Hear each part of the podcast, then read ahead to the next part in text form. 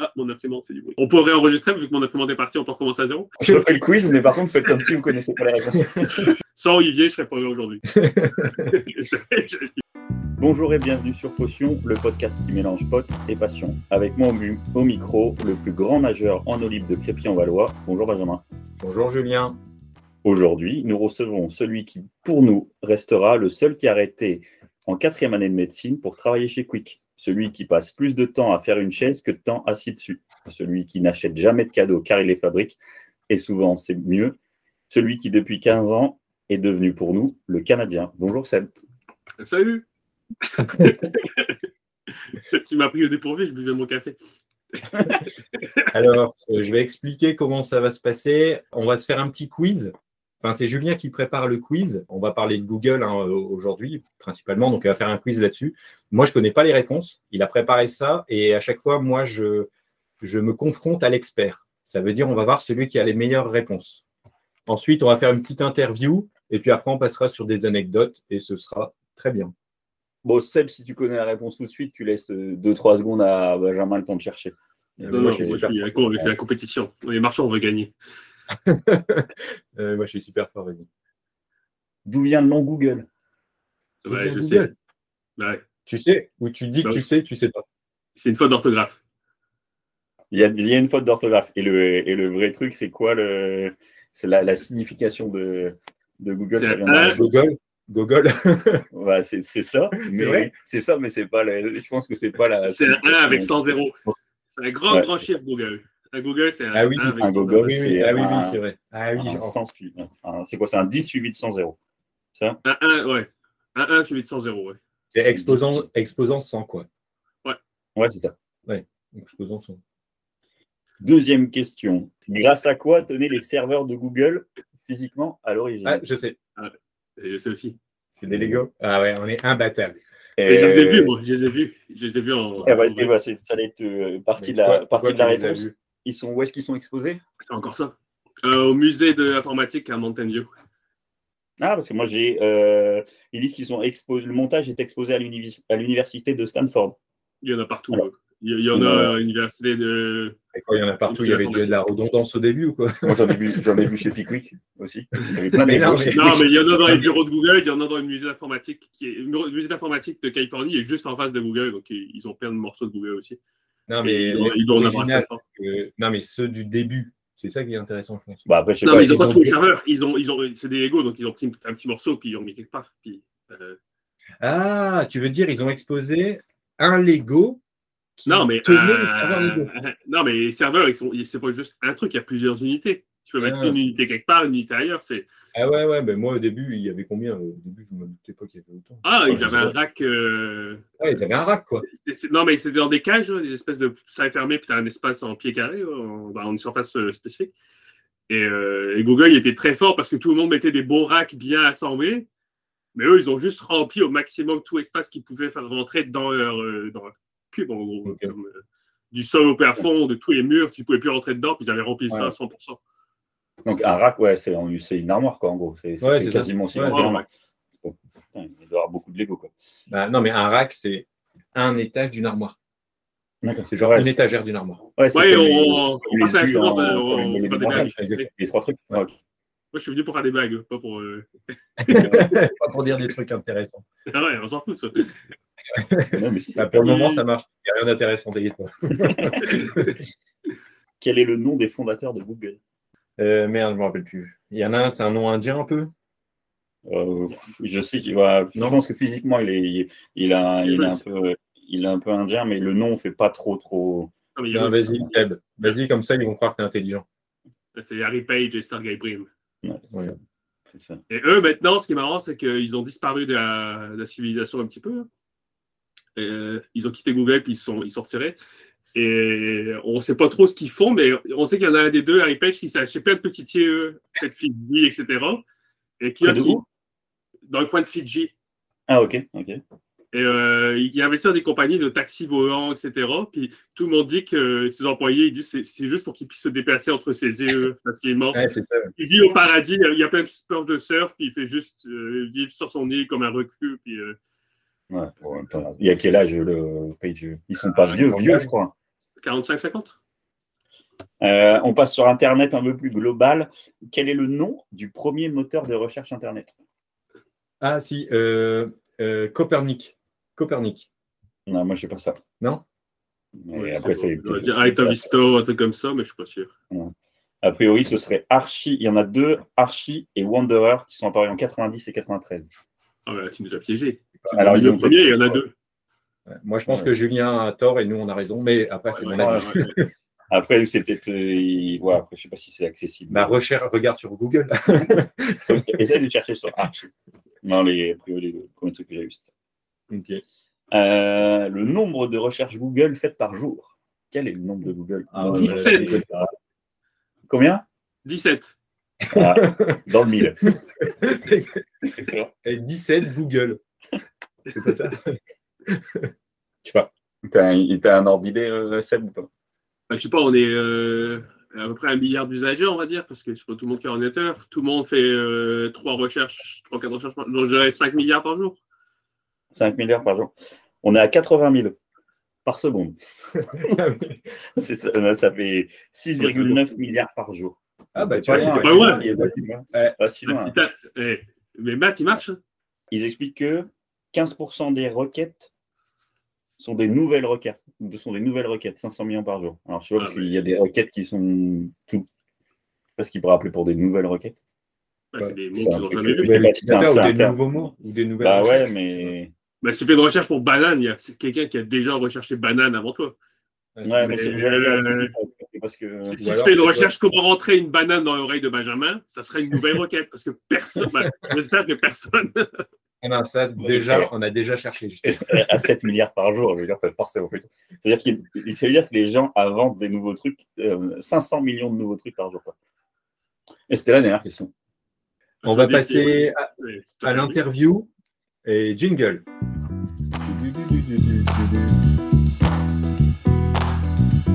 Va faire une petite partie perso, après business et après anecdote. Merci. Alors la première partie, c'est euh, Sébastien, est-ce que tu peux, parce qu'on a déjà parlé de toi, tu vois, on t'a même pas présenté, est-ce que tu peux te présenter et nous expliquer ton parcours en deux minutes? Putain. euh, non, mais présente-moi, puis je vais confirmer si c'est vrai ou faux. C'est vrai que je pourrais le faire, hein, parce que je te connais par cœur. D'ailleurs, je suis sûr que je te connais mieux que toi-même.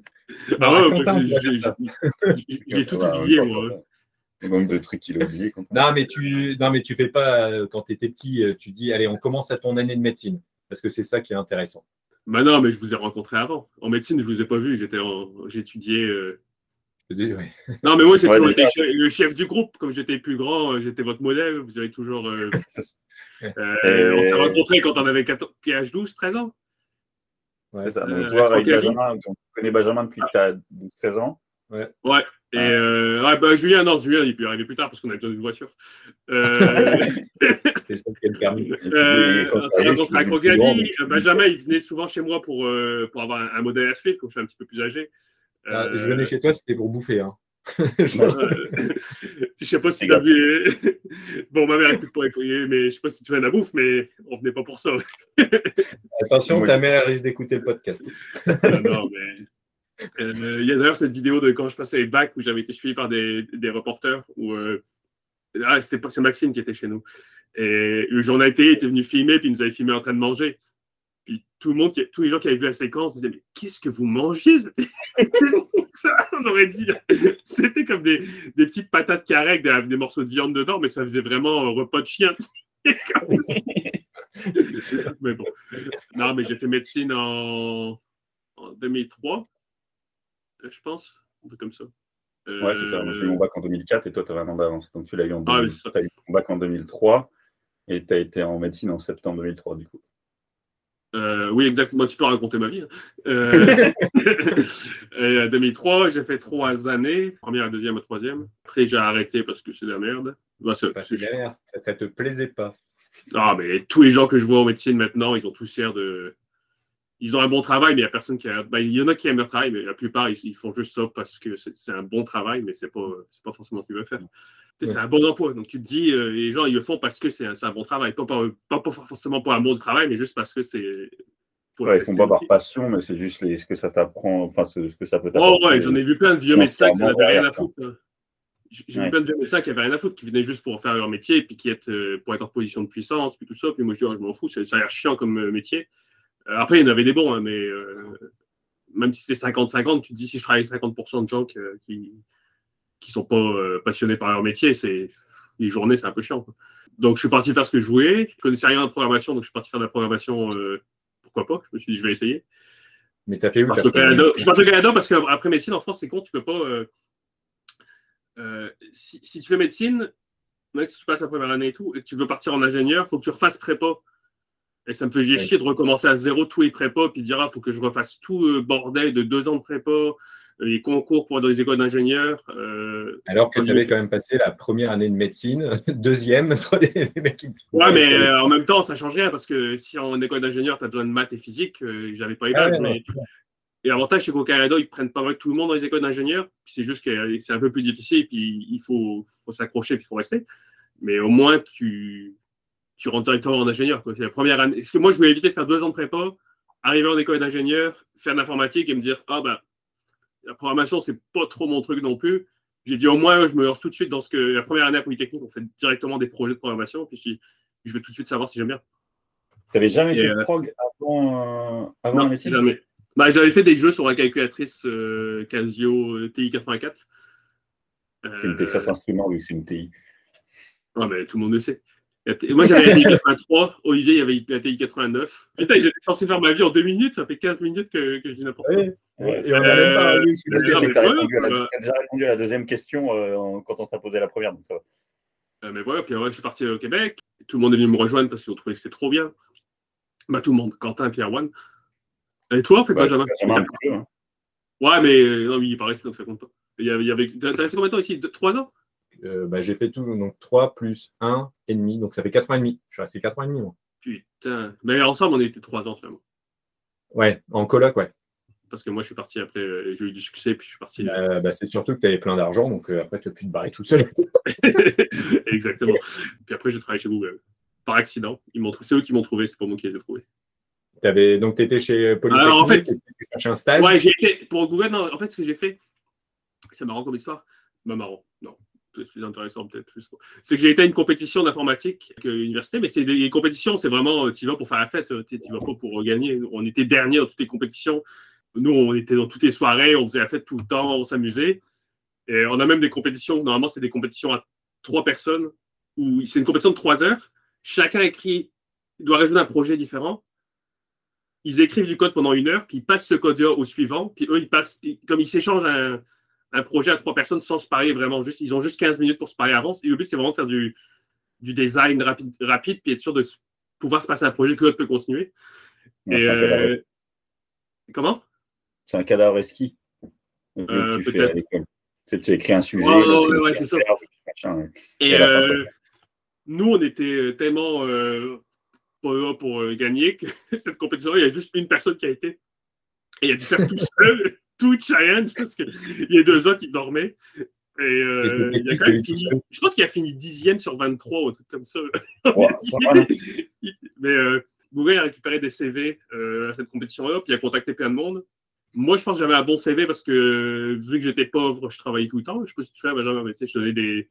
Je travaillais au centre de recherche en informatique de Montréal où euh, et tu donnais aussi des cours Et puis je donnais des cours. À un moment, j'avais trois emplois.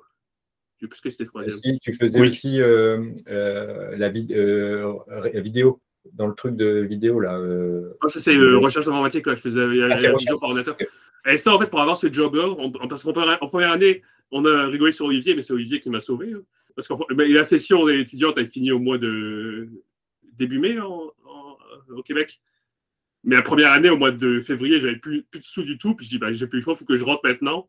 Soit je rentre pas, puis je finis ma session, puis j'ai plus d'argent pour rentrer. Soit je rentre maintenant. C'est Olivier qui m'a prêté 1000 euros pour finir mon année. Sans Olivier, je serais pas là aujourd'hui. ça pourrait être. Euh, euh, vous mettez un petit morceau d'audio euh, du podcast au début. Vous avez fait ça avec ouais, bah Oui, oui, bah oui, c'est ça. voilà quoi. ils m'ont trouvé, ils m'ont vu mon CV, j'ai quand même appliqué aux entrevues. J'ai été super chanceux dans les questions d'entrevue. Parce que maintenant que je sais tous les genres de questions qu'on peut poser en entrevue, je dis putain, c'est tombé sur les deux sujets que je maîtrise bien sans me préparer. Parce qu'il y a des, il à Google, c'est une question de chance. Bah, il faut, connaître son, ses sujets, mais euh, il y a de la chance parce que tu as toujours un. c'est des algorithmes et des, des, de choses comme ça. Mais il y a toujours un domaine dans lequel tu es plus, es, plus à l'aise. Et moi, c'est vraiment tombé sur les questions sur lesquelles j'étais à l'aise. Donc, j'ai eu de la chance, j'ai pu faire un stage. Et je suis tombé sur le stage qui était exactement le genre de truc que je voulais faire. C'est assez compliqué, je ne peux pas décrire ici. Mais euh, d'habitude, tu choisis pas trop ton stage. Il y a des projets, puis tu prends un projet qui est à peu près adapté, mais c'est rarement exactement le projet que je veux faire. Et moi, c'était euh, parfait. Donc, j'ai trouvé ça génial. J'ai pu avoir plein d'impact dans mon stage et ils, m'ont embauché. Puis, j'ai fait le stage avec le fondateur du bureau de Montréal. Donc, ça a été facile de me faire embaucher parce qu'il y avait plus de seniorité qui était plus. Euh, à l'époque, c'était le bureau, de Google, bureau Google de Montréal. Tu sais combien c'était de personnes? Ah, c'était genre 35 à peu près. 35 personnes? Ouais, maintenant, on est 400. Ah oui, donc ça a bien monté. Ouais. Ah, bah, c'est aussi, euh, est-ce que tu avais réfléchi, je me rappelle, à. Euh, donc, tu avais fait ton stage, mais après, allais tu, tu, serais reparti en master. Et au final, tu as quand même. Ouais, mais je vais faire une maîtrise en. Ouais, ça, c'est. J'avais fait une concentration dans mon. On appelle ça un bac comme ingénieur. C'est baccalauréat, maîtrise et doctorat. J'avais fait une concentration en système embarqué en aérospatial pour faire tout ce qui est les instruments de bord dans les avions, dans les fusées, dans tout comme ça. Euh, et j'ai fait un stage chez CAE, euh, CAE, c'est une compagnie qui fait des simulateurs d'avions. Euh, mais euh, les simulateurs, c'est des vrais simulateurs, comme c'est. Tu es, dans un vrai cockpit, c'est le meilleur jeu vidéo au monde, ça bouge, etc. Donc tous les systèmes, il faut qu'ils soient comme des systèmes d'aviation. Et j'ai réalisé à quel point c'est chiant. Tu peux rien faire, tu fais juste travailler avec des vieux systèmes. Tout ce que tu veux faire, ben, il faut qu'il y ait des autorisations, il faut que ça soit des. Tout est EAN. Et il y a de j'avais fini j'ai fini mon stage en 3-4 jours et j'ai passé l'été à écouter les grosses têtes. J'étais assis à mon bureau. C'était, c'était l'été le plus long de ma vie. J'étais assis à mon bureau puis j'arrêtais pas de dire à mon manager j'ai rien à faire, j'ai fini mon projet. Elle me disait Ah, mais tu peux pas aider pour un autre projet parce que tu n'as pas les accès. Je vais essayer de voir si je peux te débloquer, mais pour l'instant, tu peux pas. Donc, j'ai juste je, nettoyais mon code un petit peu, puis à la fin, j'étais juste, j'écoutais la radio. Puis je me souviens juste, je sais pas pour quelle raison, j'ai écouté beaucoup des grosses têtes. puis je me marrais tout seul à mon bureau. Et dès qu'il était à 4 heures pile, dès que je voyais zéro qui s'affichait, j'étais debout puis je partais parce que j'ai rien à faire. Un architecte qui était là, euh, un architecte de code, qui, qui, m'a parlé et qui m'a dit Je te déconseille de travailler dans ce domaine-là parce qu'il dit Moi, c'est ce que j'ai fait, j'étais comme toi, j'aimais programmer vite, j'aimais que ce soit efficace. Puis euh, dans ces compagnies-là, ils te font monter jusqu'à un niveau où tu fais juste la politique. Plus tu es bon dans les compagnies les compagnies comme ça, c'est plein de monde vraiment pas bon. C'est tous les gens en informatique qui savent, qui sont pas motivés, qui, qui font rien. Ils cherchent une place de planqué plutôt. Ouais, ouais, ouais, c'est exactement ça. Des planqués. Euh, il y a des syndiqués aussi. Hein, les syndicats, on sait tous que c'est euh, en fait. non, mais euh, j'ai une anecdote là-dessus. et il m'a dit. en fait, j'avais eu ce feedback d'autres mondes. il m'a dit Tu vas voir, tu, tu vas juste être frustré toute ta vie. Puis il dit Moi, je déteste mon travail maintenant. Puis deux mois après, il a changé. Il est parti dans une compagnie de jeux vidéo. C'était enfer. Puis c'est ça, il y avait des gens. Moi, moi tout mon projet, le peu que j'ai fait de code dans mon stage, euh, genre une semaine avant que je parte, je parlais à quelqu'un.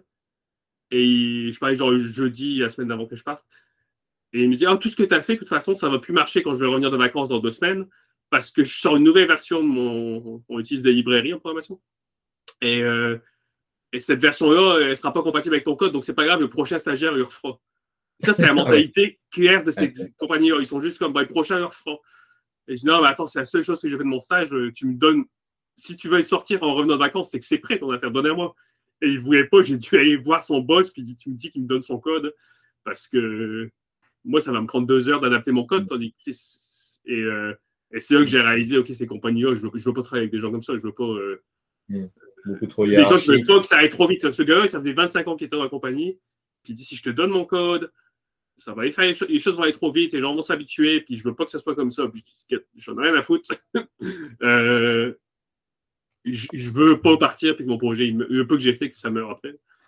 T'imagines le, le, patron de cette boîte-là qui, qui, entend ça. les gens qui, sont, qui travaillent avec moi, ils, ralentissent pour pas que pour pas que ça aille trop vite. Ils disent c'est-à-dire ah que la boîte est deux fois plus compétitive. Mais ça, c'est dans toutes les boîtes. Moi, quand j'ai travaillé dans les banques, c'est exactement ce que décrit euh, Seb.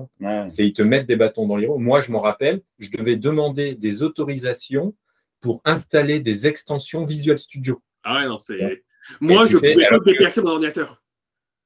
Ça, c'est pas trop grave. Les ordinateurs, on ne pouvait pas y déplacer nous-mêmes. il y, a, un autre stagiaire, quelqu'un que je connaissais, qui était pas loin de moi, et son, les prises réseau à son bureau ne fonctionnaient pas. Donc, il ne pouvait pas se connecter à Internet parce qu'il n'y a pas de, il y a pas de Wi-Fi. Il dit, ben, le bureau à côté est disponible et on a vérifié, les prises réseau marchent. Je pouvais juste déplacer mon ordinateur. On a dit, non, non, non, t'as pas le droit de faire ça. Donc, je pense qu'il avait fait la demande comme un mardi, puis ils ont dit, ah, ben, c'est dommage parce que les demandes du mardi matin sont traitées jeudi. Donc, il va falloir que tu mettes ta demande aujourd'hui, elle va être traitée jeudi la semaine prochaine. Donc pendant dix jours de son stage, il était, il pouvait rien faire. Il dit mon ordinateur, il n'y a juste pas Internet. pas Internet, t'as pas de code, t'as rien. Donc, euh, je te demande comment ça peut aller aussi. Ah, ces compagnies-là, mais tu sais, ils n'ont pas le choix pour la sécurité et tout. Mais ah non, mais ils donnent des salaires de merde aux gens. c'est juste des gens qui veulent un travail qui sont pas bons. Tu récupères les meilleurs, et pas les meilleurs. Hein, Moi, je connais je vois de mon université ceux qui sont partis dans ces compagnies-là. C'est pas la crème de la crème. Hein. C'est euh, mm c'est surtout les manques de motivation. C'est pas les gens. Euh, il y en a qui sont moins bons techniquement, mais qui essayent, mais ceux, ceux qui sont pas bons puis qui, veulent, qui s'en foutent. Ouais, ils ont la bonne place. Euh, donc c'est ça. Donc euh, ça, j'ai été chez Google, puis ça fait 10 ans que j'y suis. Ok, donc toi, quand on te dit en deux minutes, ça marche pas. Mais non, vous m'avez interrompu, on a parti très bien, très bien, tu es bien. Et euh, donc, une question un peu perso aussi. Euh, combien de temps par jour tu passes euh, devant ton ordi à développer ou à faire de la veille, de la veille techno, de la veille technologique? Bah, tu, Bien sûr, tu fais ça. Bah, si tu connais un peu l'informatique, tu fais de la veille. Non, vraiment, on n'appelle pas ça veille technologique. Bah, t'appelles ça comment bah, te former. Je sais pas, moi, quand tu sais que, euh, je sais pas, il y a une nouvelle IA, euh, il y a ChatGPT, euh, tu l'as essayé le ChatGPT? Ouais, ben on dit juste, on n'a pas de mots pour ça, on, est, on essaye des trucs. Ah et si tu n'es pas de l'ordi à te renseigner de quelles sont les nouvelles techno, tu ne peux pas le savoir. Donc, tu, combien de temps tu passes? Tu vas la répondre à ma question, putain Euh, je sais pas. moi, je travaille, puis quand j'ai fini, euh, j'ai retourné. Euh, je fais, ça dépend, entre 8 et 10 heures par jour. Des fois, j'ai plus de travail maintenant qu'avant, hein, parce que j'ai changé de, poste. Je fais pas beaucoup de recherches. J'écoute plus des podcasts qui parlent des nouvelles technologies plutôt que les essayer beaucoup moins. Oui, mais c'est moi, ça considère comme de la veille techno. Hein. Bon, c'est de rester la veille, c'est de rester informé. informé, exactement. ce qui se passe. Souvent, j'y ces trucs-là sur mon téléphone rapidement. Ouais, ça, je, ça, je peux pas quantifier, ça dépend des, je fais juste suivre l'actualité sur mon téléphone. Mais euh, sinon, c'est 8-10 heures par jour. Puis je fais plus je fais, pas de programmation en dehors de. Euh, pour moi, tout ça, je me suis jamais. Euh, ben, j'ai déjà écrit un peu de code pour des petites affaires pour moi, mais le samedi, dimanche, par exemple, je, ne fais pas de programmation. Mais je travaille beaucoup. J'ai beaucoup d'heures de travail. Avant, je travaillais peut-être 35-40 heures semaine, puis maintenant, je suis plus à 50-55. Ah ouais, donc il y a plus. ok. Mais c'est pas, moi, c'est pas Google, c'est moi qui, euh, qui prend plus de responsabilité. Puis... Le mec, il sait qu'il est écouté par son téléphone. non, non, non, mais ils ne veulent pas, qu'on travaille trop, donc ils ne veulent pas qu'on donne cette impression-là qu'on. Euh, Google, comme mon manager, il ne veut pas que je travaille 50 heures semaine. Il me dit non, non, prends ça tranquille. Mais moi, ce que je fais, c'est que je, prends, je travaille plus parce que je prends plus de responsabilités. Au début, c'est moi qui dois faire tout le travail initial pour tous les projets que je prends. Mais mon but, c'est de trouver des gens très bons techniquement, puis y est guidé, puis moi, je suis juste là pour chapeauter un peu le projet qu'ils font. Euh, j'ai fait quelques projets, donc j'ai plus de travail initial, puis après, je suis plus. Je suis responsable de plus de choses sans faire le travail plus tard. Je sais juste prendre des gens en dessous de moi qui sont, euh, qui sont bons pour faire bah le travail. Là, c'est très bien, très bonne transition. Euh, parce que là, on va parler de la de Google. Et toi, ton poste, c'est quoi ton poste chez Google? C'est comment ça il s'appelle Et tu peux faire, reparle vite aussi de ton parcours. Tu as, parlé de tu veux être que tu étais stagiaire et puis après, du coup, tu as, réussi à être embauché là-bas. Quelles, étapes tu as fait euh, là-bas pour être, euh, pour être au poste que es, où tu es aujourd'hui? Ben, il n'y a pas trop de. C'est pas comme en France où tu changes vraiment de poste dans ta carrière. Il y a pas de. Une des raisons pour lesquelles il n'y a pas beaucoup de monde de Google euh, aux États-Unis qui aiment partir en France, justement, c'est parce que Google paye très, très, très bien, sauf en France. Parce qu'en France, Google paye dans, euh, partout dans le monde, Google paye dans le 95e percentile des salaires pour une profession donnée. Et en France, quelqu'un qui a 50 ans, qui est encore, qui est encore programmeur, euh, il n'a pas, pas réussi sa vie. Il faut que tu sois cadre, il faut que tu sois gestionnaire, faut que il, y a des, il y a des attentes qui sont plus élevées. Donc, nous, à Google Montréal, je, pourrais garder mon poste que j'ai eu quand je suis arrivé dans la compagnie il y a plus de 10 ans et juste faire ça toute ma vie. Je vais juste être, au lieu d'être euh, euh, développeur junior, je vais devenir développeur senior. Ça veut dire que j'ai plus de responsabilités, mais ça reste les mêmes tâches en gros. Oui. moi, jusqu'à il y a deux ans, hein, j'étais développeur, puis je faisais des projets, puis j'avais de plus en plus de responsabilités, mais j'étais pas, j'étais pas cadre ou manager ou quoi que ce soit. Et là, j'ai changé d'équipe. avant, je travaillais sur Chrome. Chrome, c'est c'est pas mal stable comme projet. C'est toi qui faisais les recherches pour les gens. Ouais, ouais, quand tu recherches quelque chose, c'est moi qui faisais. Non, je faisais un peu la gestion de la performance, la gestion de la batterie, etc. Mais Chrome, il y a tellement d'usagers, on a 3 milliards d'usagers. Tout ce que tu fais, tu dois le faire avec des expériences, tout doucement. Puis, tu sais, c'est vraiment des. Tu fais pas un gros changement comme ça juste parce que pour changer quelque chose. Mais ça implique euh, trop de choses euh, derrière, quoi. Ouais, mais non, mais c'est bien, mais c'est juste on, dirait qu'il y a moins de choses qui sont critiques à faire. il y a plein de choses à faire, mais c'est un peu dur à expliquer. C'est juste que ben, on a des équipes, puis on fait nos projets, puis on avance. Et c'était intéressant, ça m'a permis de monter assez dans la compagnie. Mais là, j'étais à un point où je dis, ah, ben, si je veux monter plus, il n'y avait pas de place de leadership plus haut pour moi, euh, où je pouvais dire, ah, ben, je, peux, prendre une partie du projet, puis euh, être en charge de ça. Il, aurait fallu remplacer quelqu'un. Il aurait fallu que quelqu'un s'en aille, que je prenne sa place. Tandis que je suis parti dans Fushia, qui est un, système d'exploitation, un peu comme, euh, c'est comme Magenta, en fait, c'est la même couleur. On, s'appelait Magenta avant. Je pense qu'il y, a une compagnie qui a le droit de, sur le nom Magenta, qui a la même couleur que Fuchsia exactement en pratique. Donc, nous, on s'est renommé Fuchsia. en tout cas, c'est. Euh, mais c'est un peu comme, euh, façon, un peu comme Mac, Windows, etc. Euh, qu'on part de zéro en compagnie. C'est-à-dire qu'on crée notre propre système d'exploitation. On dit Windows et Mac, ça a été développé il y a 20, 30 ans à quoi ressemblerait, euh, un système d'exploitation si on le développait aujourd'hui avec les technologies modernes de sécurité, de tout, euh, euh, tout ce qui est moderne, et comment on peut faire pour que on ait le problème que tous les appareils, que toutes les compagnies y que tous ils produisent, souvent ils supportent pour 2-3 ans, puis après 2-3 ans, ils disent bon, tu n'as plus de mise à jour de sécurité, c'est fini parce que c'est un vieux, appareil. Mais là, on dit maintenant, les gens vont avoir des thermostats connectés, des, des ben, ça, va être très bon pour la radio, mais on a des écrans comme ça, euh, que je sais pas si vous avez déjà vu. Hein. Des, euh, des écrans intelligents. Home screen, là, je sais pas quoi. Ouais. et c'est ça, c'est le genre d'appareil que tu gardes chez toi pour 5, euh, 6, peut-être 10 ans, parce que tu n'as pas besoin. C'est pas comme un téléphone que tu veux changer.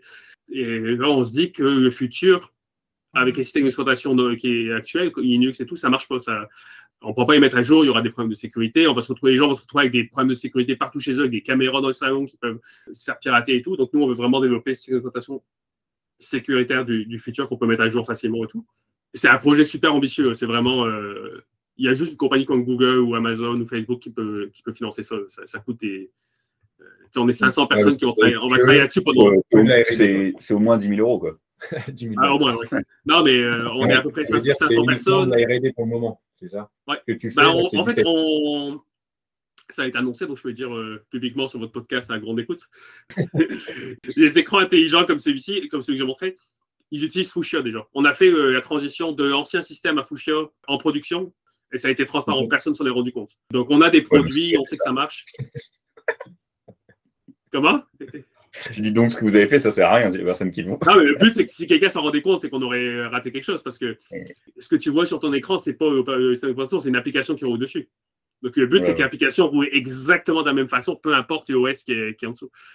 Et là, il y a énormément de choses à faire. Et moi, quand je suis arrivé, je me suis rendu. C'est un peu comme une start-up. On, est, on, a des gens comme moi, puis pas de monde qui sont super motivés parce qu'on dit, c'est ce qu'on fait, c'est vraiment. Euh, c'est bien, quoi. On invente quelque chose de nouveau, puis c'est excitant. Euh, donc, c'est pour ça que je travaille plus parce que je vois plein de problèmes euh, à résoudre. Puis, ben, je vais prendre des opportunités. Et donc, je suis un peu plus à gérer des projets. J'écris moins de code. Je suis beaucoup plus de. Je suis pas manager, mais je suis presque manager. Je, je gère un peu du monde. Éventuellement, je vais être manager bientôt. J'attends juste que la crise économique elle passe. Euh, parce que c'est pas une bonne période pour devenir manager. Et, euh, ça, je fais plus la gestion de projet, j'essaie de comprendre des problèmes durs. Moi, ma, spécialité, c'est de débugger des problèmes super complexes. Quand il y a quelque chose qui marche pas, il y a des gens qui essayent, puis quand ils savent pas, moi, je suis comme euh, le dernier recours. Tu es, le docteur House, quoi. Ouais, un petit peu. Mais c'est bien parce que j'aime bien montrer que je fais beaucoup de réunions. Des fois, j'ai 6-7 heures de réunions par jour. Mais quand il faut faire quelque chose, j'aime bien montrer que oui, oui, je, sais faire aussi. techniquement, je suis capable d'y aller encore. Euh, donc je trouve un peu, je fais beaucoup de techniques euh, de, planification, de design, et des fois je fais des, plongées techniques où je m'amuse, puis j'ai mes problèmes vraiment vraiment très très pointus, puis euh, voilà, c'est ma vie. Question sur, sur Google en général, d'où viennent tous les revenus de Google, sachant qu'il nous donne beaucoup de choses gratuitement, même si ça l'est de moins en moins. On va dire. Aussi, quand même, on a tous Bah. les mails, les drives, les YouTube. euh, Non, après, t'es ouais, t'es limité. Tu, Ah oui. t'es dans le fond. Pour aller plus loin, es obligé, tu Oui, commences à être obligé de devoir payer. Ouais. Je ne veux pas dire que c'est une mauvaise chose, mais t'es- alors, tes photos, euh, tu es limité à un certain truc. Oui, oui, Alors, oui, euh, tu oui, es euh, borné. euh, Et ouais, tout est. Ouais, en gros, globalement, euh, d'où vient l'argent de Google, quoi. Alors, personne ne sait. Personne, c'est l'heure des nazis.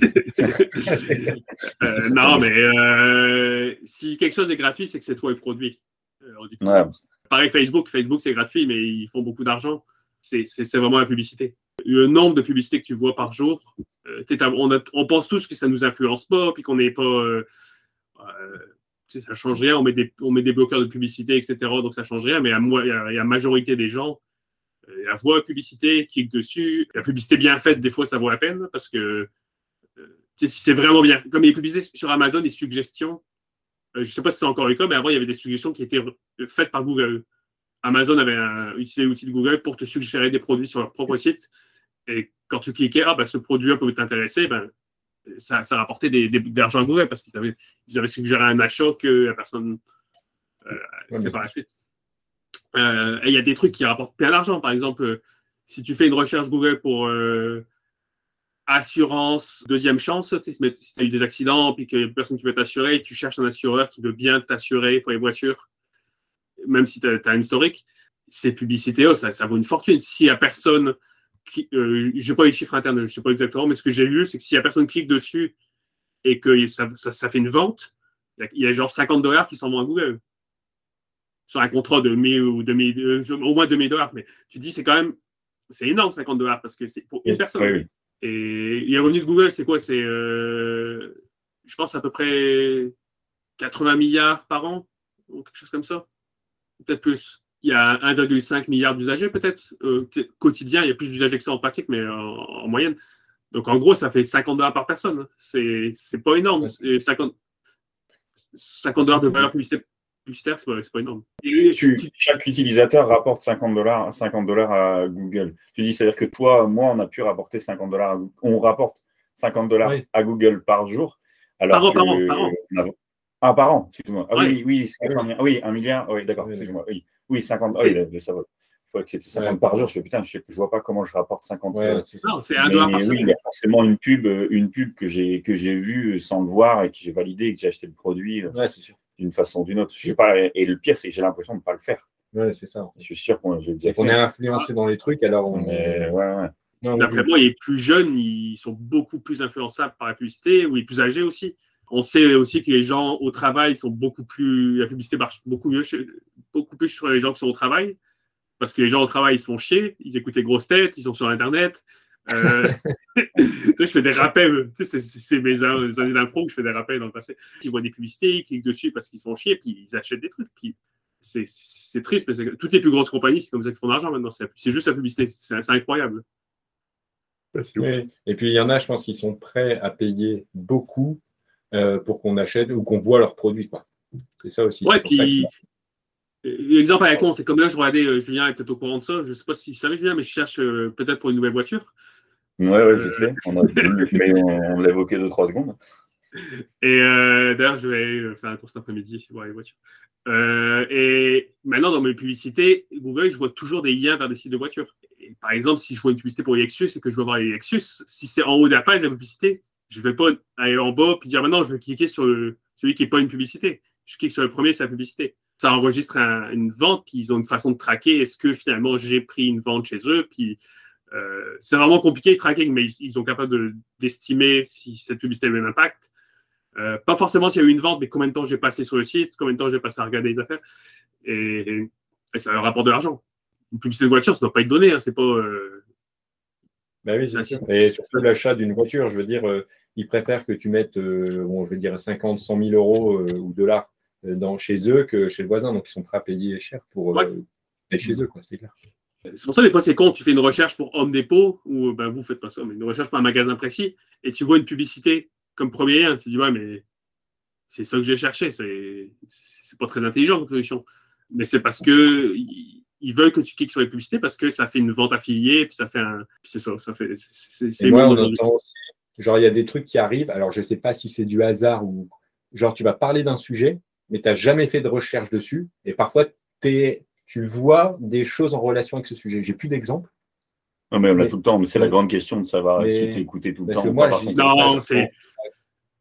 Je ne sais pas comment c'est fait. Euh... Il ne t'écoute pas, c'est certain. Euh, j'avais eu un gros article là-dessus qui expliquait un petit peu. Ben non, mais ils peuvent pas t'écouter. Google, euh, s'ils t'écoutaient, nous, on a tellement d'usagers qu'on ne peut pas se permettre de, de scandales comme ça. Il faut qu'il y ait les écrans intelligents puis et, et, haut-parleurs intelligents. Et ce truc avec des caméras que, auxquelles je fais confiance dans ma maison, c'est les appareils de Google. Puis Amazon, je fais confiance aussi, par exemple. Mais c'est des grosses compagnies qui ont les moyens de faire des trucs super euh, sécuritaires et qui ne peuvent pas se permettre un scandale d'écoute ou un scandale euh, qui fait que. Imagine si tu apprends que Google a mis des, micros chez les gens. C'est certain qu'il y a un chercheur en sécurité qui trouverait. C'est facile, tu regardes juste le trafic qui part du appareil et tu te dis pourquoi l'appareil parle toujours au serveur de Google même quand je quand je l'utilise pas. Tu, tu verrais immédiatement. Euh, et la raison pour laquelle il y a ça, c'est cet aspect-là où tu dis ah, ben, j'ai cherché quelque chose, c'est marrant, puis après ça apparaît tout de suite, c'est que des fois, Google et Facebook, etc., ils connaissent ton cercle d'amis. Ils savent tes connexions, mm. puis ils savent si quelqu'un dans ton entourage a cherché pour quelque chose. Euh, je ne sais pas comment ça marche exactement, mais tu es plus susceptible de voir, il y a, il y a même publicité qu'eux, parce que les gens de ton cercle ont cherché pour quelque chose parce que vous en avez parlé. Donc, si, mm. Si moi, je te, je te parle de. Ah, je ne sais pas d'exemple, mais c'est vraiment un effet de réseau. C'est vraiment un effet où tu as l'impression que c'est parce que ton appareil si tu es dans un bar, euh, on est euh, cinq autour de la table, t'en parles, il y en a un qui cherche sur le téléphone, c'est ça tombe, c'est la même IP euh, du relais ou quoi, vous êtes amis, donc ils vont faire une connexion, on sait pas. c'est parce qu'il y a des systèmes qui savent ta, ta, localisation, ils savent que tu as été dans ce bar-là, ils savent pas forcément que tu es ami avec Maxime ou un truc comme ça, mais ils savent que Maxime a été dans ce bar-là, puis qu'il a cherché pour ce, ce, truc-là. Donc peut-être que toi, tu vas vouloir rechercher aussi. Donc il y a vraiment un effet comme ça qui fait que c'est pas automatique, mais c'est et donc, c'est vraiment un effet de réseau qui fait que tu as plus de probabilités. Si tu parlé de quelque chose, il y a plus de probabilités que ça apparaisse parce que tu en as parlé à quelqu'un. S'il y en a qui nous écoutent, peut-être euh, pas grand monde, mais au moins une personne, et qui veut rentrer chez Google, c'est quoi le meilleur moyen de rentrer euh, chez Google? Si tu dis par la porte. si tu nous dis par la porte. J'allais dire ça. tu, sonnes, tu sonnes et tu ouvres la porte. c'est le meilleur moyen. Ça va même sonner, tu vois, il y a un peu. de sécurité. Ah, il, y a, la sécurité. Hein. Non, mais sinon, tu peux essayer la fenêtre, mais c'est compliqué. Bah, pour la meilleure façon de rentrer, en ce moment, euh, c'est pas le moment parce qu'on n'embauche pas. Mais en général, avoir un bon profil intéressant. Euh, par exemple, avoir des bonnes notes à l'université, c'est pas suffisant. Euh, il y a des gens avec des meilleures notes que moi qui avaient un profil qui n'intéressait pas Google du tout parce que dans la compagnie, on a tellement de loisirs il faut, montrer un intérêt pour ce qu'on fait. Euh, sinon, tu vas juste passer ta journée à jouer aux jeux vidéo ou jouer dans l'atelier, etc. C'est un peu exagéré, mais comme moi, le fait que j'ai été à une compétition d'informatique, ils savent très bien qu'il n'y a personne qui m'a forcé d'aller à cette compétition. J'ai la compétition parce que ça m'intéresse. Ouais, c'est ça, il va être passionné. Donc moi, c'est ce que je dis souvent quand je fais des, je fais souvent des présentations dans les universités. Et je dis aux étudiants de première année, si vous voulez vous démarquer un petit peu, puis vraiment euh, avoir des chances dans des grosses compagnies comme ça, c'est déjà et des bonnes notes, c'est sûr que oui, ça aide. Mais en plus de ça, si vous avez l'opportunité, essayez de participer à des compétitions, essayez de donner des cours, des, des cours dans l'université, comme enseigner, comme moi je faisais. Euh, oui, tu fais plein d'argent en faisant ça parce que ça paye très bien, mais c'est aussi quelque chose que ça montre que tu as un intérêt et puis que tu des. C'est un petit peu ça. Donc, c'est vraiment avoir quelque chose dans son, dans son profil qui est intéressant et se préparer. Les entrevues, y a pas tu ne peux pas y arriver sans, sans préparation. C'est ce que je dis souvent euh, aussi dans les étudiants. C'est euh, aux étudiants, c'est tu n'irais pas faire un examen de mathématiques, même si, même si tu comprends en cours euh, tous les sujets de mathématiques, tu n'iras pas faire l'examen sans faire des exercices avant puis essayer de mettre en pratique ce que tu as appris. pour les entrevues de Google, c'est exactement la même chose. Je connais des, pas mal de gens, ce qu'ils faisaient, c'est que dans leur dernière année d'université, avant les entrevues, euh, ils trouvaient une petite salle dans l'université qui n'était pas utilisée. Puis une ou deux fois par semaine, ils allaient faire des entrevues entre amis. C'était un groupe de trois. Puis ils alternaient. C'était deux personnes qui faisaient passer l'entrevue à une personne qui était devant un tableau. Et ils faisaient des questions d'entrevue. Tu peux en trouver plein sur Internet. Puis ils faisaient vraiment comme si. Ils disaient on trichait pas. On n'était pas entre amis à faire les cons. On, on était vraiment. On essayait de se préparer. Ils ont peut-être passé 20 heures dans leur euh, trimestre à faire ça. Mais tu dis 20 heures sur euh, une formation de 4 ans. Comparé à une formation de 4 ans, c'est pas beaucoup. Et ils ont un travail qui est. 40 ans de carrière derrière. c'est ça. Et pour avoir un boulot. Ah, Dans 40 ans, Ouais, euh, le salaire actuel, ils doivent être payés au moins 4 ou 5 fois plus que les gens qui ont été dans des compagnies standards, on va dire. Mais bien sûr. Euh, Ouais, donc ça, faut, ça vaut bien euh, 20 heures euh, de- d'entraînement. Ah ouais, c'est ce que je dis aux étudiants. Je dis, mais je dis ça paraît chiant, mais tu as passé plus de temps à étudier des cours que tu trouvais vraiment chiants juste parce que tu devais aller à un examen, tu n'avais pas le choix, et tu devais réussir Ouais. cet examen-là. Euh, prends le temps. Si, si tu n'es pas capable de passer ces matières-là, euh, c'est que peut-être qu'ils travaillent pour toi. Tu n'es pas assez passionné et tu n'es pas assez intéressé. Non, mais c'est vraiment aller voir les ressources ligne sur le site de Google. Google, il cache, il n'y a, pas de- il y a pas de secret. Il nous dit on va vous poser des questions sur ces sujets-là. Ce pas des questions euh, à la con comme euh, que veut dire Google. Euh, euh, mais ça, c'est des, c'est des questions sur la mise en pratique. Suis sûr que tu as lié, tu vas être sais. il y a un problème, on décrit un problème, puis il faut que tu trouves, OK, quel est l'algorithme que je vais utiliser pour faire ça. Puis, mais il n'y a rien de super compliqué, c'est tout des choses que tu apprends dans tes études, mais il faut, faut le faire, puis il faut avoir de la chance. Comme j'ai dit, si, si tu fais une entrevue pour un stage, c'est un peu plus facile parce que tu as juste deux entrevues techniques. Euh, donc la probabilité que tu en rates une des deux est quand même plus basse que quand tu fais une entrevue pour un, un emploi à temps plein où tu as cinq entrevues techniques. Et des fois, il suffit que tu rates une des cinq et, et c'est fini. Et j'en connais plein, moi, qui ont fait des gens super bons, qui ont réussi quatre entrevues parfaitement. Euh, il y en a une où c'est une question qu'ils ont, ils sont mal partis, ils ont, ils ont moins bien eu, puis ils n'ont pas été pris. Donc, ils ont réessayé l'année suivante. Et là, finalement, ils ont été embauchés. Mais il ne faut pas se décourager. Il ne faut pas se dire, euh, euh, bon, bah, ça n'a pas marché, ça, c'est jamais pour moi. Il faut réessayer plus tard. Puis, euh, Ça montre la motivation aussi, je pense. euh, chaque année, si tu viens retaper à la porte. Ouais, mais après, si tu fais trop, ils vont dire, ouais, tu sais, ça fait dix fois contre Non, non, si chaque année tu viens et t'es une merde, oui, à un moment donné, il faut Ouais, dire euh, ouais, arrête. Mais, euh, Bah. Mais le mieux, c'est vraiment si tu es étudiant, c'est euh, pour les étudiants qui nous écoutent, euh, c'est de faire un stage. Si tu es, si t'es capable de, dans tes études, de, de, de, de faire en sorte que tu puisses faire un stage chez Google, faire une conversion à temps plein, c'est beaucoup, beaucoup, beaucoup plus simple. Question, comment tu as vu évoluer euh, Google pendant toutes les années où tu étais? Parce qu'il y a 10 ans, genre la politique, c'était tout ouvert. Il y avait tout pour les salariés, des jeux, des salles à manger. Est-ce que ça a changé? C'est toujours pareil? C'est mieux? Comment tu le vois, toi, de l'intérieur? Euh, bah, on a quand même, on a beaucoup de, on a, on a des loisirs de, c'est incroyable, parce qu'on a, encore toutes les salles de jeu. Comme la semaine dernière, j'ai été passer une journée au bureau. Euh, moi, je travaille de la maison maintenant, je travaille plus du bureau, mais j'ai été quand même une journée pour aider à construire le laboratoire qui nous donne notre bureau juste pour des loisirs. On a des imprimantes 3D, des découpeuses laser, des... on a plein de jouets, puis tu sais, c'est gratuit, c'est pour nous, on a des machines à 30 000 dollars. Euh, donc ça, ça existe encore. On a moins de choses extravagantes. Bah, encore, ça dépend des fois. Par exemple, ils ont un peu plus coupé les voyages. En ce moment, ils ont coupé les voyages. En octobre, j'étais à Paris avec euh, 40 personnes, puis on a fait, on était tous les soirs au resto. Puis il y a encore des, c'est encore incroyable ce qu'on fait. J'ai été au, au Japon il y a quelques années, tout frais payé par la compagnie en première classe. Euh, C'est un voyage à 15 000 dollars qu'ils m'ont payé pendant six semaines. Mais ça, ça existe encore. Mais c'est juste qu'il y a moins de choses extravagantes. Par exemple, ce que j'ai fait dans ma première année, que, qui serait plus dur à justifier maintenant, c'est que il y a une journée, on a juste pris l'avion le matin pour aller à Toronto, passé la journée à Toronto à faire des Olympiades. Donc on était dehors à jouer, etc. Et on est revenu le soir en avion. Je dis, Ah ça, c'est quand même.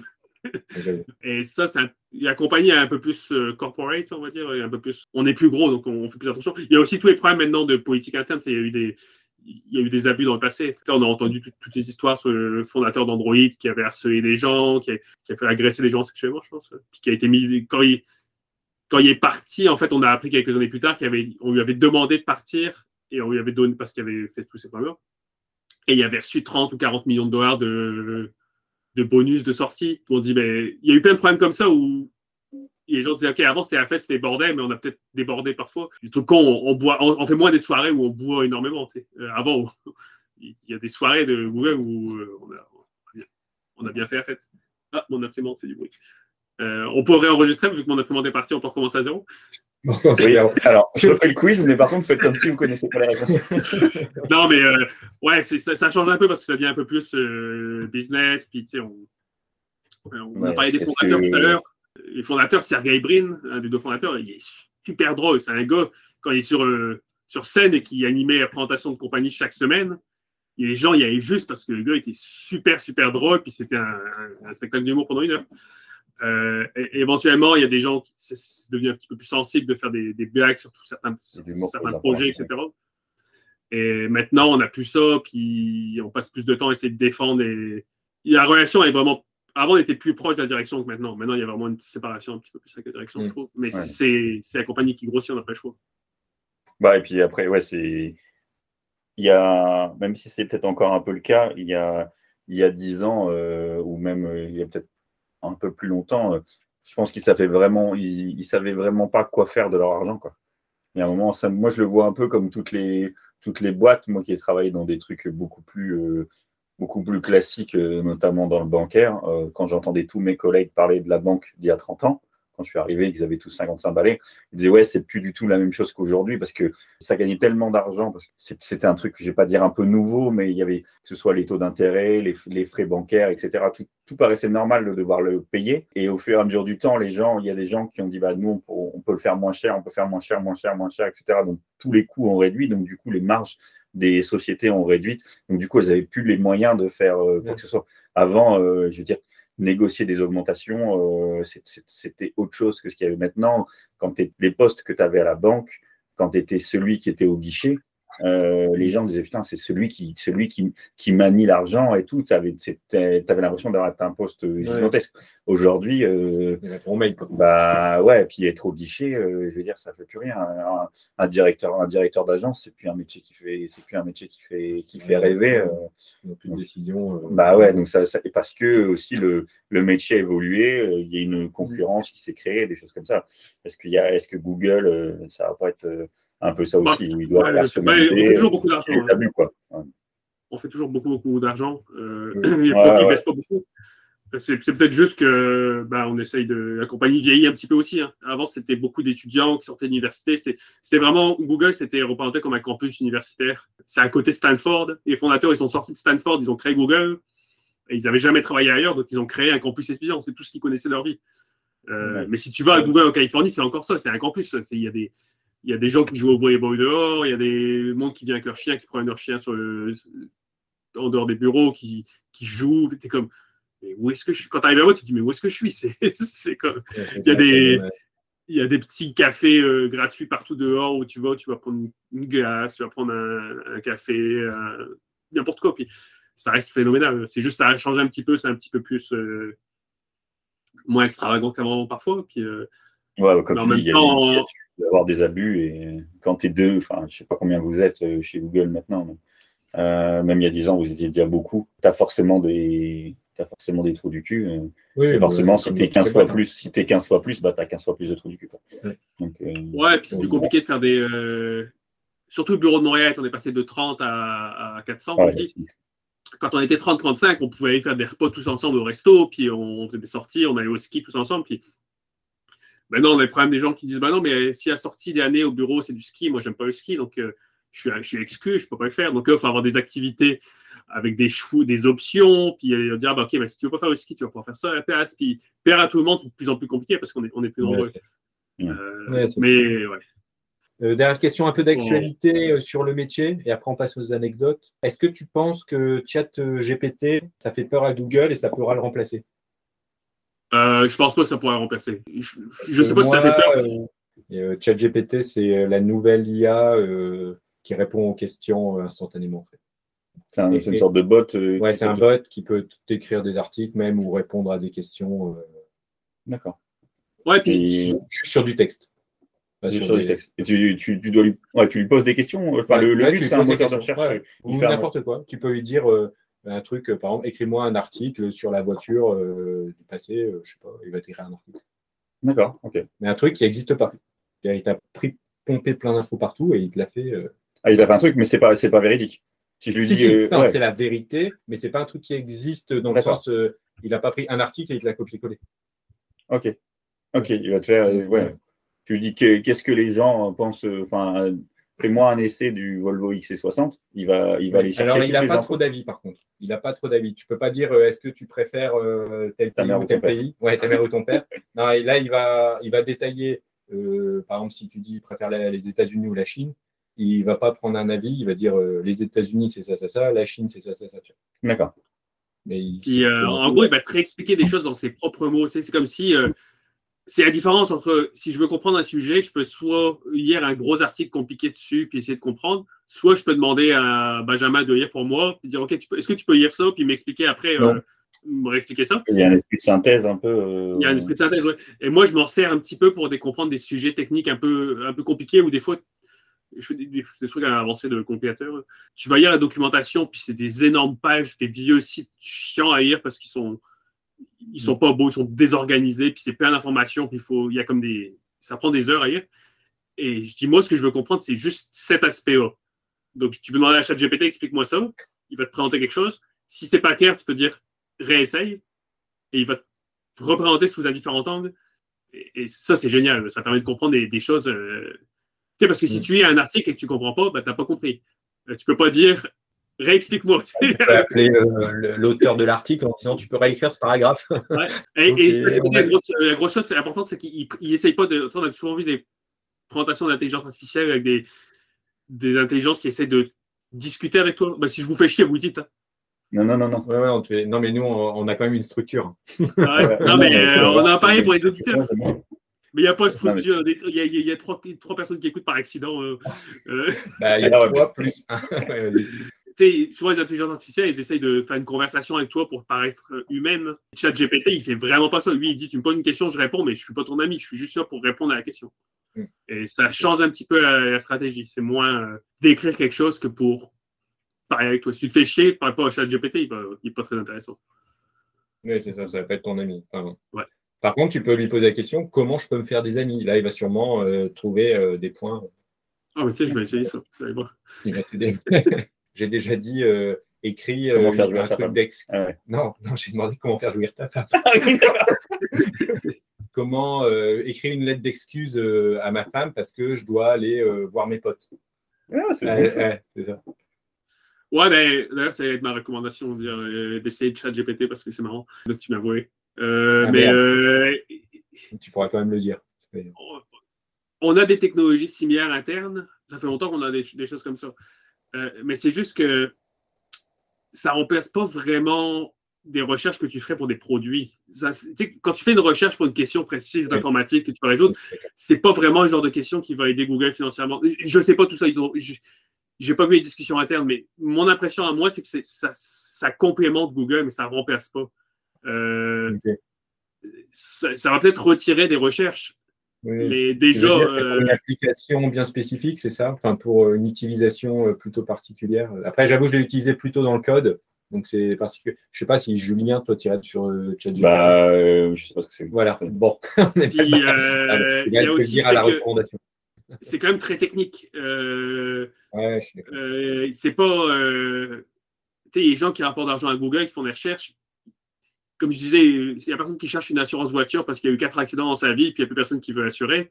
Il ne va pas trouver sa réponse sur ChatGPT. Celui qui prépare un voyage en, en Espagne puis qui veut trouver un billet d'avion, il ne va pas aller sur ChatGPT. Il va, il va aller sur Google faire une recherche pour ça. C'est ça vraiment le corps du business.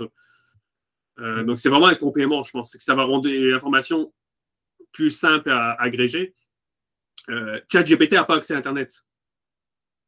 Euh, ChatGPT est entraîné sur une base de données statique. Non, si tu lui demandes euh, euh, qui est le président actuel des États-Unis, je ne suis pas sûr qu'il va te répondre. Il va peut-être te dire que selon ces informations, moi, je ne sais plus ce que je cherchais, mais il m'a dit à un moment, j'ai pas accès à Internet, donc je ne peux pas te donner cette information parce que ça peut avoir changé depuis que j'étais entraîné le, ouais, le, score, le score de la France euh, à la Coupe du Monde, euh, en temps réel, il ne l'aura pas. Quoi. Ouais, c'est ça. Si tu demandes là, ou là, je sais pas ce qu'il y a, ou la météo, tu dis quel temps il fait à, à, Lille aujourd'hui, il ne pourra peut-être pas te le dire parce que du coup, il n'y aura pas encore l'info. Ouais, puis faire un système qui, comme ChatGPT qui peut apprendre en plus, euh, qui peut continuer à apprendre, être toujours à jour, etc., ça devient vraiment compliqué parce que là, tu veux.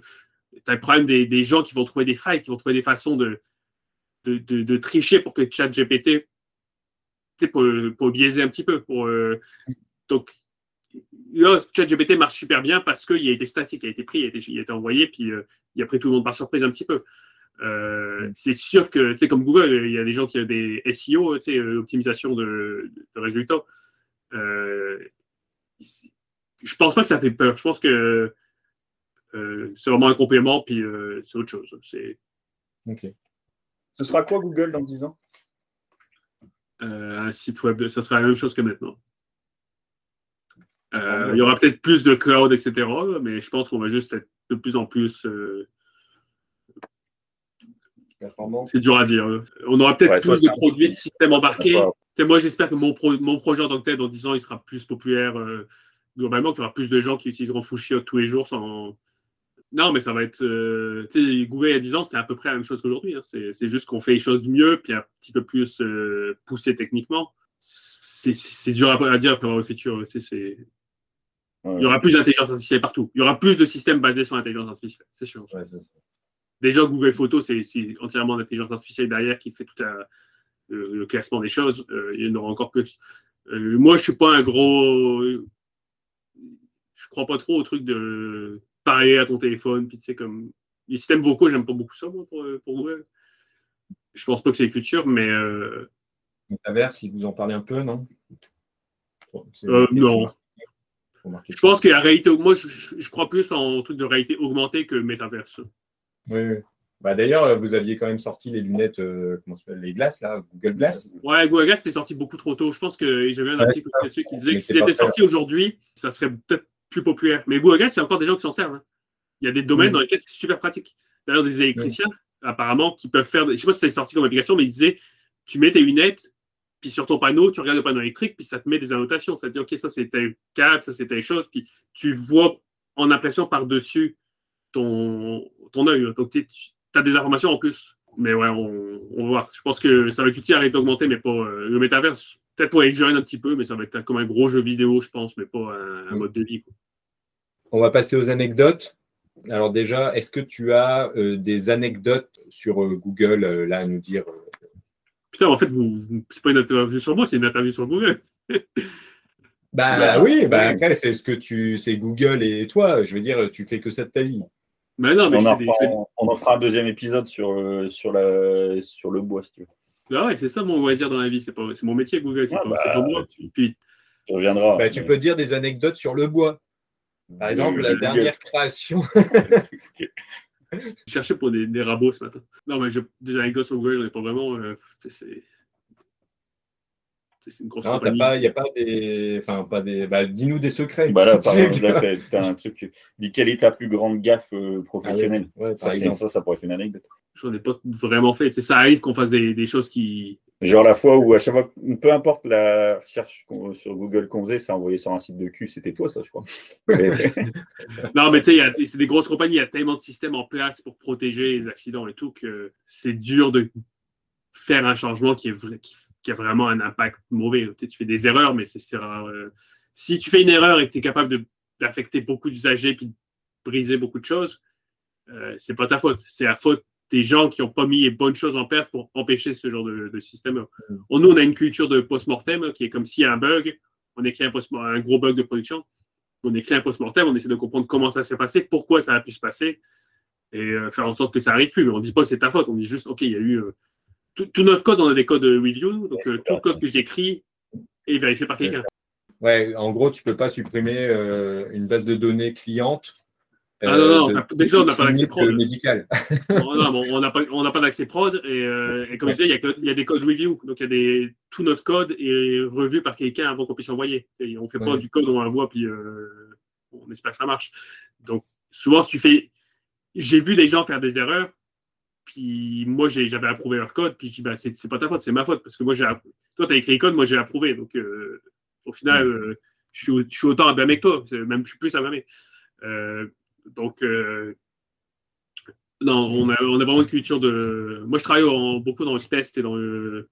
faire en sorte que les choses soient difficiles à, à casser, Ouais. justement. Donc, Ouais, t'as jamais fait, t'as jamais fait une couille qui s'est vue sur, qui s'est vue sur le site ou qui qui a été vue par des usagers. Quoi. Euh, bah, oui, ça, sur Chrome, on a. Tu peux installer une version de Chrome qui est la version Canary. C'est une version que, qui, tous les jours, tu as une nouvelle version de Chrome. C'est vraiment la version, euh, la dernière version qui, qui vient de sortir. Entre 10 et 50 000 personnes qui l'utilisent chaque jour, je pense, à peu près. Je ne sais pas les chiffres. C'est vraiment un petit ordre de grandeur comparé aux 3 milliards de personnes qui utilisent Chrome. Euh, mais ça, nous, ça nous permet d'avoir des bugs d'usagers au jour le jour. Et ces us- usagers-là, ça leur permet de voir ce qui arrive sur le web, les nouvelles fonctionnalités, les nouveaux outils, puis de préparer leur site pour les nouvelles technologies, mais c'est beaucoup moins stable. Et ça, ça arrive souvent de. On fait une erreur, puis ces gens-là peuvent même pas démarrer Chrome, ils ne marchent pas. Euh, Ah oui. mais, mais ça, c'est quand tu l'installes, il, est marqué qu'il y a des journées où ça va pas marcher. Donc, tu l'installes toujours à côté d'un vrai Chrome. Donc, tu as toujours deux versions. J'ai déjà pris cassé ça, mais euh, tout le monde le fait. ça. C'est un rite de passage. Et alors, je sais pas si c'est si c'est possible de, de le voir, mais le, le, le code de Chrome, c'est combien de lignes? Enfin, c'est voir les stats. hein. tu dois, tu t'as- je sais pas si, Euh. sais pas si ça se calcule comme ça, euh, mais pour voir la, ta- la, la taille la taille du pro la taille du programme, euh, la taille du truc, est-ce que est-ce que est-ce qu'on peut imaginer en termes de lignes? Hein Et est-ce Ouais, que- je vais regarder, je vais faire la recherche. C'est plusieurs millions. Ouais, je vois. contrôle A, 6,2 En 2020, c'était 6,2 millions de lignes de code. 6,2 millions de lignes, d'accord. Maintenant, on doit être à 7-8. hein. Euh, et tout est open source. hein, Tout est, euh, tu, peux, tu peux aller regarder les codes si tu veux. Hum, ça va. Edge de Microsoft utilise Chrome. Ils disent Chromium en dessous. Ouais. Donc moi, il y a beaucoup de code que j'ai écrit dans Chrome. Euh, comme j'ai dit, nous, on fait des expériences pour être sûr que les choses fonctionnent bien avant de les les shipper. Donc on met tout derrière des, des- on appelle ça des flags, des, des systèmes d'expérimentation qu'on peut activer et désactiver à distance pour dire, OK, on va activer cette feature-là sur 10% des machines, voir si ça affecte vraiment la performance et on, va mesurer. Microsoft a juste shippé une partie de mon code dans, Edge mais je vois, quand je dis Edge, des fois, je dis cette feature-là qui sont shippées, cette fonctionnalité, c'est moi qui l'ai écrite. C'est juste qu'on a décidé pas la shipper dans Chrome parce qu'on trouvait que ça n'avait pas d'impact en pratique, mais ça a des impacts psychologiques des fois. Par exemple, il y a une option dans Edge où tu peux dire que tes tables vont dormir. Euh, donc, toutes tes tables que tu n'utilises pas en background, elles vont se mettre en. Elles, elles vont pas avoir d'accès au. Elles vont pas pouvoir utiliser de CPU, de mémoire et tout. Ben, de mémoire, oui. Mais elles vont pas pouvoir faire de, de travail. Nous, dans Chrome, on a essayé, puis on s'est rendu compte que faire ça, ça n'affecte pas vraiment la performance. Parce qu'on a déjà des options pour empêcher ce qu'elles peuvent faire, donc à la base, elles n'utilisent pas beaucoup. Mais psychologiquement, les gens se disent, moi, je peux faire en sorte d'être certain qu'elles peuvent rien faire. Donc les gens, ils vont juste activer une option. Et cette option-là fait que leur table, dorme. Euh, ça crée plein de problèmes. Par exemple, si, tu- as Facebook Messenger dans une table en, arrière-plan, ben, tu ne vas pas recevoir tes notifications. Euh, nous, on a mesuré que ça n'a pas d'impact de performance sur une base d'usagers d'un milliard quand même, on a, on a des données. Mais les gens sont contents et disent Ah, ben ça améliore tellement ma performance parce que maintenant je peux faire dormir mes tables. Et ce que Edge a fait, c'est drôle d'ailleurs, c'est qu'ils ont juste. Moi, j'ai développé la feature, on a décidé que ça ne marchait pas, on n'a pas shippé. Et Edge a juste pris ma feature, il a mis un. Dans leurs paramètres, ils ont mis une option pour activer. Puis ils ont dit Voilà, Edge a une option pour faire dormir les tables maintenant. Euh, Alors que Google vraiment- l'a pas. Alors que c'est toi qui l'as fait. bah, maintenant, ils ont ajouté. euh, puis, euh, on a aussi ajouté l'option pour euh, discarder des tables, c'est-à-dire que euh, pour réduire ta consommation de mémoire, toutes les tables que tu as ouvertes en arrière-plan, si tu les touches pas pendant 3-4 heures, elles vont être déchargées. Donc, si tu retournes sur la table, ça va devoir recharger complètement. Ça aussi, c'est mon code que j'ai écrit que Edge a envoyé. On est trop généreux. C'est ça mon anecdote sur Google. On donne notre code aux autres. Ok, bah merci beaucoup, Sébastien. Tu parlais euh, tout à l'heure d'une de tes passions. Enfin non, peut-être c'est nous qui en avait parlé. Tu, à part l'informatique, tu fais du bois? Putain, quelle surprise T'es bûcheron, Euh, Oui, j'ai bûcheron, ouais. Je fais du bois. Je, je fabrique du bois. mais en même temps, tu es au Canada, c'est normal. Est-ce que, est-ce du que pour ceux qui nous écoutent et qui sont intéressés, tu as un endroit pour voir euh, tes créations où tu mets euh, tes photos quelque part ou pas? Euh, mon Instagram. J'en mets quelques-unes sur Instagram, mais c'est pas Ah oui, c'est vrai, tu as un Instagram. Oh, bah, tu nous même... Je l'ai même pas, moi. Tu l'as, toi? Bah, c'est le- c'est le tien ou c'est un Instagram spécifique, euh, genre euh, Seb le Bois, euh, Seb le Bois Non, mais mon Instagram, j'utilise juste pour le bois. Amandine Dubois. euh, euh, c'est Seb, euh, Seb Marchand. hein. Seb Baramba Marchand. Ok. Et là, tu mets tes. On dit underscore. Et c'est- tout ce y dessus, c'est toi qui l'as fait de A à Z, c'est ça? Euh, ouais, mais il ah, il y, a, il y a juste une photo d'Indonésie puis une photo du Japon, mais sinon tout le reste, c'est des choses en bois que j'ai fabriquées. Bon, en même temps, il y a 15 photos. Et c'est quoi le, la pièce où tu es le plus content? Euh, ça dépend. La dernière en général, non? Ben, la dernière, oui, mais j'aime pas Hugo. J'ai fait une chaise en bois berçante, sculptée et tout. J'aime les défis. Moi, je, je fais pas des meubles parce que je veux un meuble, je fais des meubles parce que je veux essayer de fabriquer ce meuble-là et savoir si je suis capable de le faire. Donc là, c'est une chaise sculptée qui est vraiment un défi que quand j'ai commencé à Ebenisterie, je me disais, c'est impossible, je vais jamais savoir faire ça. Et là, j'y ai fait, puis euh, je suis vraiment content du résultat. Dans ma maison, maintenant, je la vois, puis je me suis, je m'assois jamais dedans parce que je dis, c'est une chaise berçante, je suis pas du genre à me, à me bercer. Tu te berces pas. J'aime bien l'intro qui disait passe plus de temps à faire des chaises que assis dessus. Bah, Ah, mais- fais une chaise, mais je me souviens pas dessus. Par contre, le projet que j'ai fait, il faudrait que je passe. euh, Il y a un photographe qui va venir prendre des photos au mois de mai, parce qu'on doit finir quelque chose. C'est ma cuisine. Euh, Mm. ma- ma- vous avez vu, ma cuisine, c'était. Niveau. C'est pas le genre de projet que j'aime faire parce que c'est c'est plus du, de la cabinetterie, puis c'est pas du. Euh, Il n'y a pas de sculpture, il n'y a pas. Du design euh, Ah, de c'est de bois. l'agencement. quoi. Mais fabriquer, je me dis, euh, c'est quand même une cuisine énorme. euh, tout ce que- qu'il y a dedans, je me dis, j'ai tout fabriqué. C'est quand même c'est marrant. quoi. Ouais, je suis content. Et mon. Celui qui a fait mes travaux. sur Instagram aussi. euh, Ouais, il faudrait que je la mette. ça. Mais je vais attendre des photos. Et, euh, là, c'est le bordel si je prends une photo et les gens vont dire euh, range ta cuisine. quoi. Et celui où tu as passé le plus de temps? La cuisine. Ouais, la cuisine. J'ai perdu 10 kilos. Bien, pas besoin d'aller au sport. ah non, c'est, euh, bah, ça m'a coûté cher par contre. Pas la cuisine, mais euh, le fait qu'on a construit l'extension de la maison. Et c'était Oui. trop. Euh, 3 4 mois, plus que ça. Où je me levais à 6 h le matin pendant mes réunions de chantier avec les ouvriers. Je travaillais toute la journée. Et le soir, je faisais ma cuisine jusqu'à minuit. parce qu'il fallait que j'en finisse vite. Et euh, après 3 En mois. plus, bah, euh, te connaissant, euh, euh, t'as, euh, au lieu de prendre quelqu'un pour la faire, toi, tu as acheté des machines pour la faire. Non, mais en fait, c'est. euh, J'avais toutes les machines avant. Parce que j'ai peut-être. Ouais, juste, ça, m'a coûté à peu près euh, 5000 dollars de bois, je pense. Euh, une cuisine comme ça, mon cuisiniste qui, euh, euh, qui fait juste ça, poser des cuisines haut de gamme, celui qui, celui qui a fait mes travaux, c'est à la base, il, fait juste poser des cuisines. Il m'a dit que j'aurais payé 70 à 80 000 dollars Ah pour la même cuisine sur mesure, quoi. Ouais. Euh, avec des vrais matériaux, du vrai bois, des portes. Donc, euh, ouais, c'était du travail. ouais. Mais en fait, c'est que j'ai tout fait. Au début, je m'étais dit, ah, ben, je vais acheter des caissons Ikea, puis je vais faire mes propres portes, parce que les caissons, on s'en fout, ils voient pas. Ouais, c'est ce que Et- fait tout le monde aujourd'hui. Comment? C'est ce que fait tout le monde, même les professionnels du bois. Maintenant, il y en a beaucoup qui, Ouais, ils prennent des caissons. Et tu ils les achètent les caissons chez Ikea parce que c'est standard, c'est hyper c'est facile et t'as t'as- Ouais. t'as pas besoin. Et tu fais tout- toute la partie toute la partie porte, etc. Habillage, réglage, tout à fait. Même moi, il y a quelqu'un qui m'a dit, mais non, mais c'est con, t'as toutes les machines, tu pourrais faire les armoires toi-même. Et je dis, ah, c'est vrai. Puis j'ai tout Ouais, fait. bah. En même temps, Ouais. t'es fier. Regarde là, tu vas le mettre sur ton Instagram, tu vas dire c'est moi qui l'ai fait. quoi. Ah ouais, non, Ouais, je, suis- ouais. je suis content. Non, non, j'ai aucun regret. hein. C'est- C'était vraiment un beau projet. C'est juste que c'était chiant. Tu réalises pas quand tu commences, mais euh, juste ces tiroirs. J'ai j'ai 15 tiroirs dans mon meuble, dans mon IO. J'ai fait tous mes tiroirs avec des joints en queue d'aronde. C'est des joints assez, euh, assez avancés. Chaque tiroir a 4, quatre morceaux, euh, quatre côtés. Donc ça fait 60 morceaux juste pour les côtés des tiroirs. Chaque côté a deux extrémités. Ouais. Euh, et pour mes joints, il fallait que j'usine, que je machine les- chaque extrémité de tiroir. Donc j'ai eu 120 tranches de tiroirs Ouais. à, Ouais. à- à machiner. Après, il y a eu 120 faces de tiroirs à sabler puis à, à mettre du vernis dessus. Au bout d'un moment, je m'étais dit, putain, euh, à la chaîne, en fait, c'est ça qui t'a pas plu. Quoi.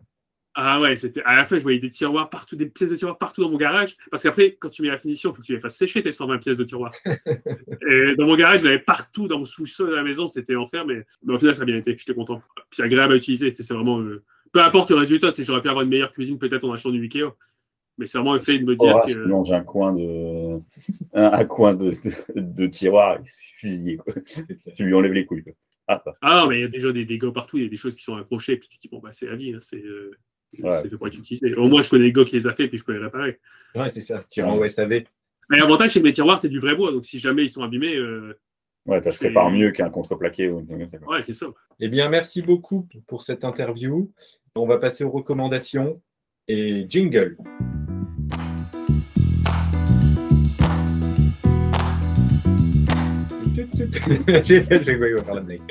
Eh bien, vas-y Sébastien, dis tes recommandations en premier. Bah, moi, j'allais dire euh, chat GPT, justement. Euh, J'y ai pensé hier. Je savais pas quoi faire comme recommandation. Bah, c'est marrant à essayer. Mais je pense que c'est juste en, en anglais, chat GPT. Je pense qu'il marche pas Non. en français. hein. Non, si. Il marche en français? Ah, tu peux écrire ta phrase en français et te répondre en français. Ah, ok, bon, bah, ça vaut la peine d'essayer alors. Tu essayer. Euh, essayer des questions techniques, d'expliquer quelque chose. Genre, qu'est-ce que c'est un joueur en queue d'aronde quoi? Ouais, ouais, ça serait une bonne, ça serait une très bonne question. Euh, mais non, poser des questions puis voir un petit peu, c'est marrant de se dire qu'il n'y a, a, personne qui a revu ça, c'est comme juste généré euh, complètement euh, de nuit part. Quoi. Bah, Et moi, ce que je trouve fou, pour revenir sur le chat GPT, c'est qu'il il garde le contexte. Par exemple, tu, si tu as un problème, je sais pas moi, bah, dans mon excuse, là, je peux voir mes copains euh, trouve-moi une excuse pour voir mes copains. Il va t'écrire une excuse. Tu dis, mais non, euh, euh, le soir. Enfin, je vais les voir ce soir parce que dans l'excuse, il a mis un truc. Il va te refaire une excuse en incluant. Ah, tu peux compléter, tu veux compléter le truc par contexte, ouais, En fait, tu es contextualisé à chaque fois. Donc, ça, c'est. mais j'aurais, dû. J'aurais dû faire ça la semaine dernière, dire trouve-moi une excuse pour annuler l'enregistrement du podcast. Quand Exactement. Exactement. Et tu dis non, il y avait un décalage horaire. Moi, c'est le site Google Sunroof parce que du coup, euh, c'est un outil de chez Google qui, qui utilise Google Maps, si tu dis pas de bêtises. Et en fait, qui va te permettre de voir ta toiture et te dire quelle puissance euh, photovoltaïque ta toiture peut générer par an. En France aussi?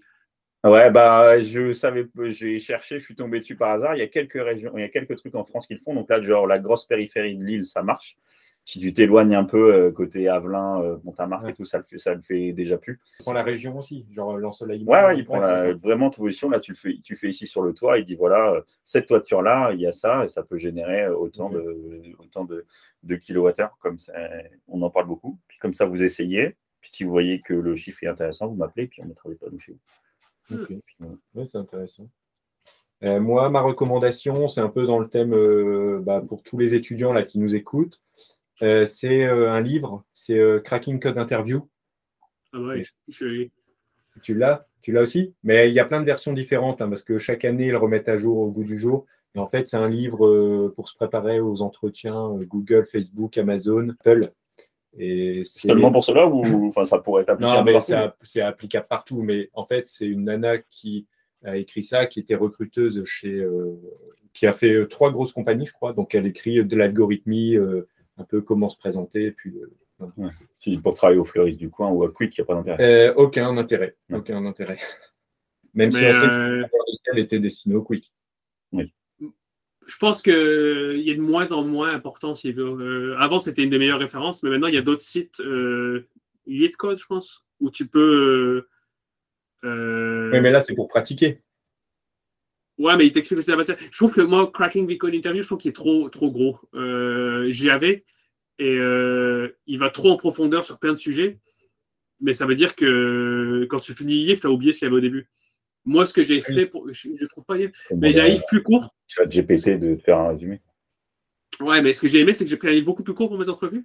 Euh, qui va moins en profondeur. En fait, il y a deux livres se complémentaient pas mal, mais le livre plus court, j'étais capable de survoler complètement en 45 minutes. Donc, je suis juste passé à travers plein de fois. Euh, puis, je faisais des problèmes. Et je me disais, oh, ça, cette partie-là du livre, j'ai moins compris. Donc, je vais aller faire un. creuser un petit peu plus dans Cracking Bitcoin mm. Interview. Mais. Euh, euh, parce qu'il y a beaucoup d'étudiants qui, qui, ils lisent tout le livre, j'ai tout compris. Mais tu as tout compris, mais tu ne te souviens plus du début. L'important, c'est de se souvenir de tout. Oui, oui. Déjà, tu dis pas que ma recommandation, c'est de la merde. Non, mais je te dis, je rigole. Mais moi, ce que j'avais bien aimé, c'était exactement ça. En fait, c'était le détail, c'est qu'elle sépare, par exemple, la base de données euh, du problem solving, des machins. Et genre, s'il y a un truc que tu veux pas, genre, il y a une partie, c'est mathématiques. Bah, moi, tu vois, je l'ai même pas lu parce que je suis pas super format. Et je me suis concentré plutôt pour, euh, par exemple, les listes chaînées, tu vois, des trucs comme ça. Eh ben, c'est fantastique. Mais euh, non, c'est un, peu populaire. Mais tu as raison, euh, quand je faisais ça, c'était il y a plusieurs années, peut-être que maintenant c'est plus trop populaire. Mais l'algorithme. Si, hein. c'est encore la référence. C'est encore la référence. C'est juste que moi je trouve qu'il est beaucoup trop dense. Euh, c'est un peu c'est peut-être un peu la Bible, ce truc-là qu'il faut un peu avoir, mais comme tu dis, il faut. Ouais, faut peut-être pas tout lire. la raison, c'est dans ce deux. Tu vois, tu veux pas tout lire. C'est un peu comme. Euh, c'est chaud. Je sais plus comment il s'appelle votre bouquin de médecine. Il y avait tout dedans. Là. Ah oui.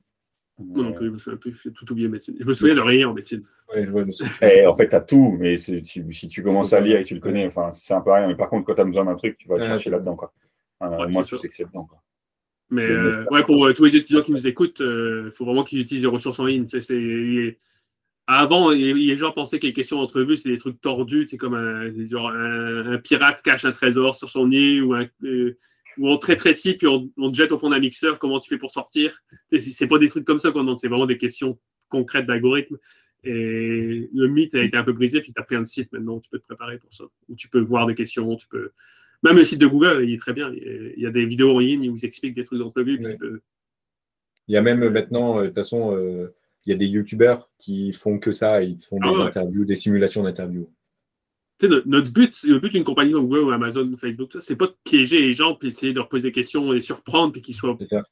C'est juste, OK, on va te demander de te préparer, on va, te poser des questions sur un sujet. Si tu maîtrises, bah, c'est ça qu'on veut. On veut pas que.